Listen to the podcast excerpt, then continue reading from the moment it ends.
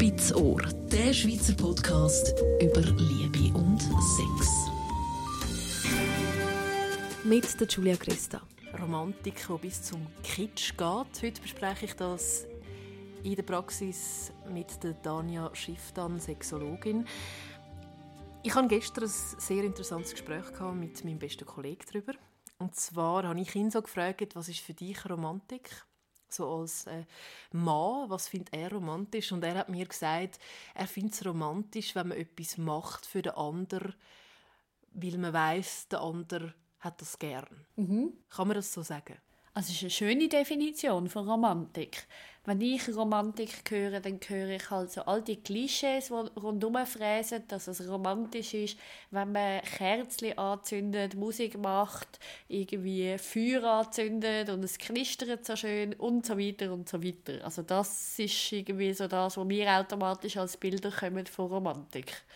Er hat gesagt, Rosen und so Sachen seien für ihn nicht romantisch. Genau, also ganz viele Leute, also da gehört ein bisschen typisch dazu, speziell Männer, aber es gibt natürlich auch solche Frauen, die wie extra gegen solche Klischees funktionieren, wo wir sagen, ah, das ist total abgelutscht, das ist nicht persönlich, das ist nicht etwas, was ich wirklich schön finde, also mache ich es auch nicht.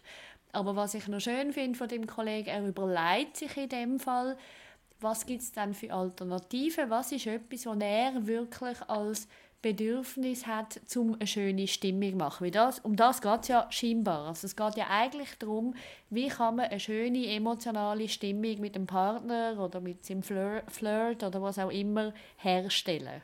Und eben, wenn man jetzt so Rosen bekommt, wenn ich jetzt Rosen bekomme, ich kann mit Rosen nicht viel anfangen, dann finde ich einfach so, okay, schön, aber eigentlich ist es nicht viel überlegt, weil ich habe ja nicht Freude daran. Naja, das finde ich ein bisschen kurz gegriffen. Also ich finde, wenn dein langjähriger Partner dir zum 27. Mal Rosen schenkt, obwohl er weiß, dass du es eigentlich nicht cool findest, ja, dann finde ich, hast du recht. Und dann kannst du sagen, hey Mann, jetzt hättest du das langsam müssen wissen Wenn es aber dein erste Date ist und der kommt mit einer Rose angewatschelt, dann finde ich, kann man durchaus das wertschätzen und sagen, hey, es ist jemand, der sich Mühe gegeben hat, zumindest etwas zu posten. Auch wenn sozusagen Rose das Naheliegendste ist, finde ich trotzdem, kann man die Gesten dahinter sehr wohl wertschätzen und als romantisch einschätzen. Ich würde aber davor rennen, wenn der zum ersten Date mit einer Rose kommen Dann finde ich aber, hast du ein Thema mit dem? Weil wieso schliessest du von einer Geste so kurz auf den anderen? Viel wichtiger nämlich bei einem Date ist, kann jemand anders das nachvollziehen? Kann jemand anders sich auf ein Gespräch einladen, auf eine Diskussion darüber, wieso du die Rose nicht cool findest? Oder verzieht sich dann jemand beleidigend in die Ecke, wenn du die Rose nicht cool findest? Es geht mir eigentlich auch darum, ich finde das so extrem kitschig oder so übertrieben, wenn man muss jetzt Blumen mitnehmen muss. Also an einem Date oder einfach... Also ich meine, ich fände es schön, wenn ich jetzt im Sommer vielleicht Sonnenblumen äh, überkäme, weil ich gerne Sonnenblumen habe. Das ist jetzt persönlich, oder? Aber wenn ich jetzt Rosen bekomme bei einem Date oder es einfach irgendwie, weil er mal zu spät gekommen ist, dann finde ich so, äh, dann kannst du mir etwas Besseres geben als einfach so Rosen, weil ich kann damit null anfangen und das tut mich eher so ein bisschen einschüchtern.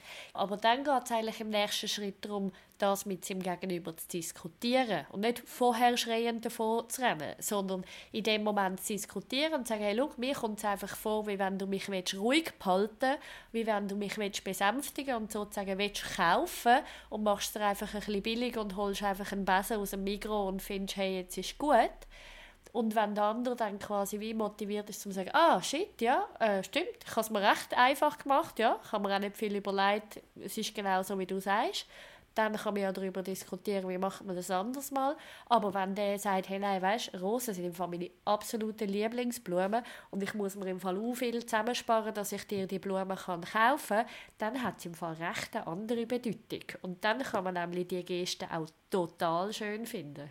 Also es gehört eigentlich Kommunikation dazu. Genau. Und das, ist, da, das ist so ein bisschen der Unterschied von wegen Kitsch, oder? oder ich denke, auf das willst du ein bisschen raus, oder? Es gibt einen Unterschied zwischen, ist etwas aufgesetzt und man spult einfach ein Programm ab, weil das romantisch zu sein scheint, Oder ist es etwas, das wirklich aus dem eigenen Bedürfnis herauskommt, um eben etwas schön zu gestalten, um etwas, einen Ablauf schöner machen, um, wie dein Kollege sagt, am anderen eine Freude zu machen? Oder geht es eigentlich darum, dass meine Motivation ist, wie kann ich den am allerbesten manipulieren, dass der jetzt mit mir ins Nest hüpft? Das gibt es ja auch, oder? dass man irgendwie einen Mann kauft einer Frau Rosen und will eigentlich damit sagen, hey, willst du nicht zu mir heim oder so. Genau.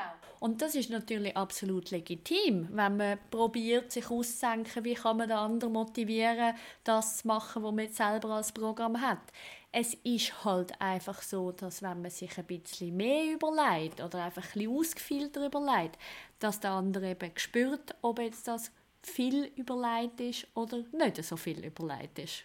Ein Beispiel ist ja auch ein bisschen in Rosenbetter Sex haben, so ein das übertrieben, ich muss jetzt noch äh, das Licht dimmen, dass es dann auch wirklich so den Flow gibt und was auch nicht und dass es äh, bereit ist, um da drin Spass zu haben. Das ist ja auch so ein bisschen kann man so ein von außen her betrachten und denken, das ist jetzt ein bisschen übertrieben. Ja, und das endet häufig auch dabei, dass Frauen meistens diese Art quasi von Fetisch haben, dass die ganz krasse, starre Abläufe haben, was alles geben muss sie, bevor sie bereit sind zum Sex. Also das heißt, ich habe das einmal auch in der Praxis, dass die Frauen sagen, ja, es muss dann dimmtes Licht sein, es muss dann eine Kerze haben, es muss gut schmecken und es muss so und so warm sein und es braucht dann Rosenblätter und ein Massageöl und er braucht dann so und so Unterhosen. Genau, mir wird schon langweilig beim Schwätzen.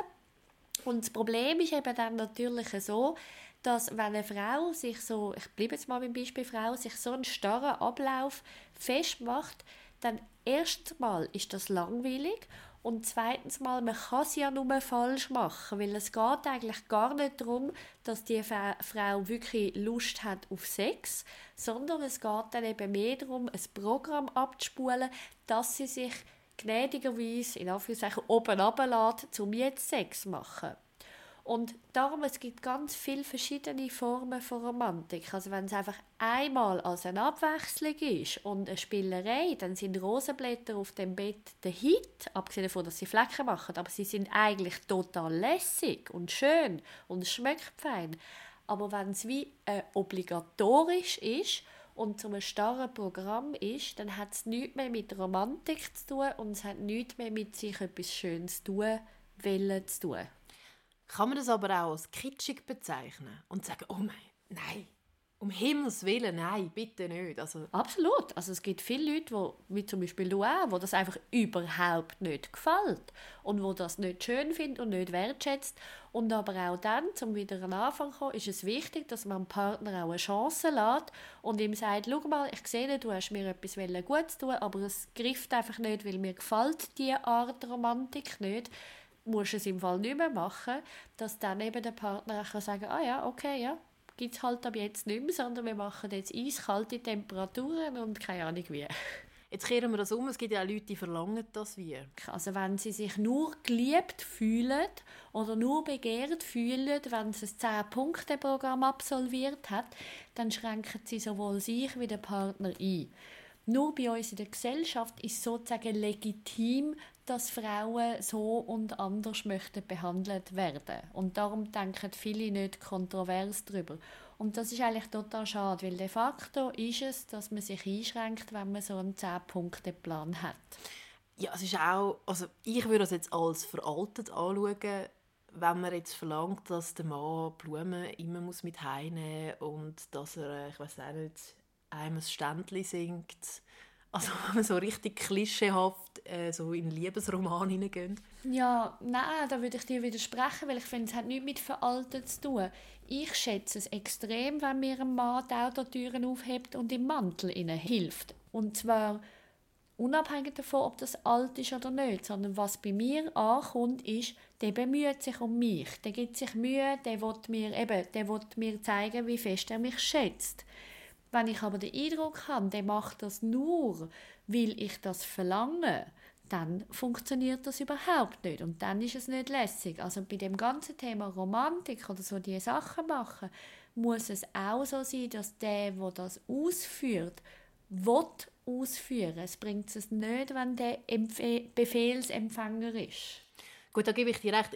Ich, genieße es auch, wenn mir jetzt jemand die Tür aufhebt oder mir zum Beispiel beim Posten etwas dreht oder so, weil ich, ja, ich weiß auch nicht, ich, ich laufe nicht gerne mit zwei vollen Händen umeinander oder, oder, oder habe irgendwie zwei Taschen in der Hand und wenn, wenn mir da einer etwas äh, dreht, finde ich das auch schön. Oder, das sind aber so ein bisschen Gesten, die ich nicht finde, die gehören, die sind wie so nicht selbstverständlich. Ich glaube, da bei der Selbstverständlichkeit, finde ich, hört es ein bisschen auf. Das ist der Punkt quasi mit dem Verlangen. Also wenn eine Frau sagt, ich habe nur Sex mit dir, wenn du so und so und so und so machst, oder wenn du dich im Alltag so und so und so verhaltest, nur dann habe ich dich gern, dann bringt es das nicht. Aber wenn es aus einem, aus einem Bedürfnis aus ist, hey, ich schätze das, wenn man mir Türen aufhalten und der andere hat das auch gern und macht das auch gern, dann spricht nichts dagegen, egal wie veraltet oder wie modern oder wie überhaupt das, das ist. Also wir sehen es beim Heiratsantrag zum Beispiel.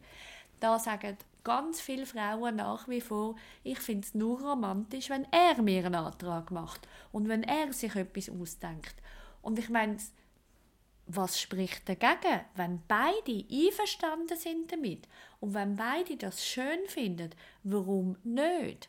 Aber wenn jetzt jemand von diesen beiden das nicht schön findet, dann lohnt sich das einfach vorher zu besprechen und vorher miteinander abzumachen, hey, meine Vorstellung ist ganz eine andere. Also eben zum Schluss nochmal, Kommunikation ist wichtig, zum wissen, was möchte der andere, was die andere Person und halt so bei dem Plan, wo du gesagt hast, wie kann man das brechen, wenn man jetzt als Frau, wo jetzt gerade zulässt, findet, ah, ich habe wirklich auch so einen Plan und ich kann nur dann Sex haben oder, oder ich verlange das von meinem Partner.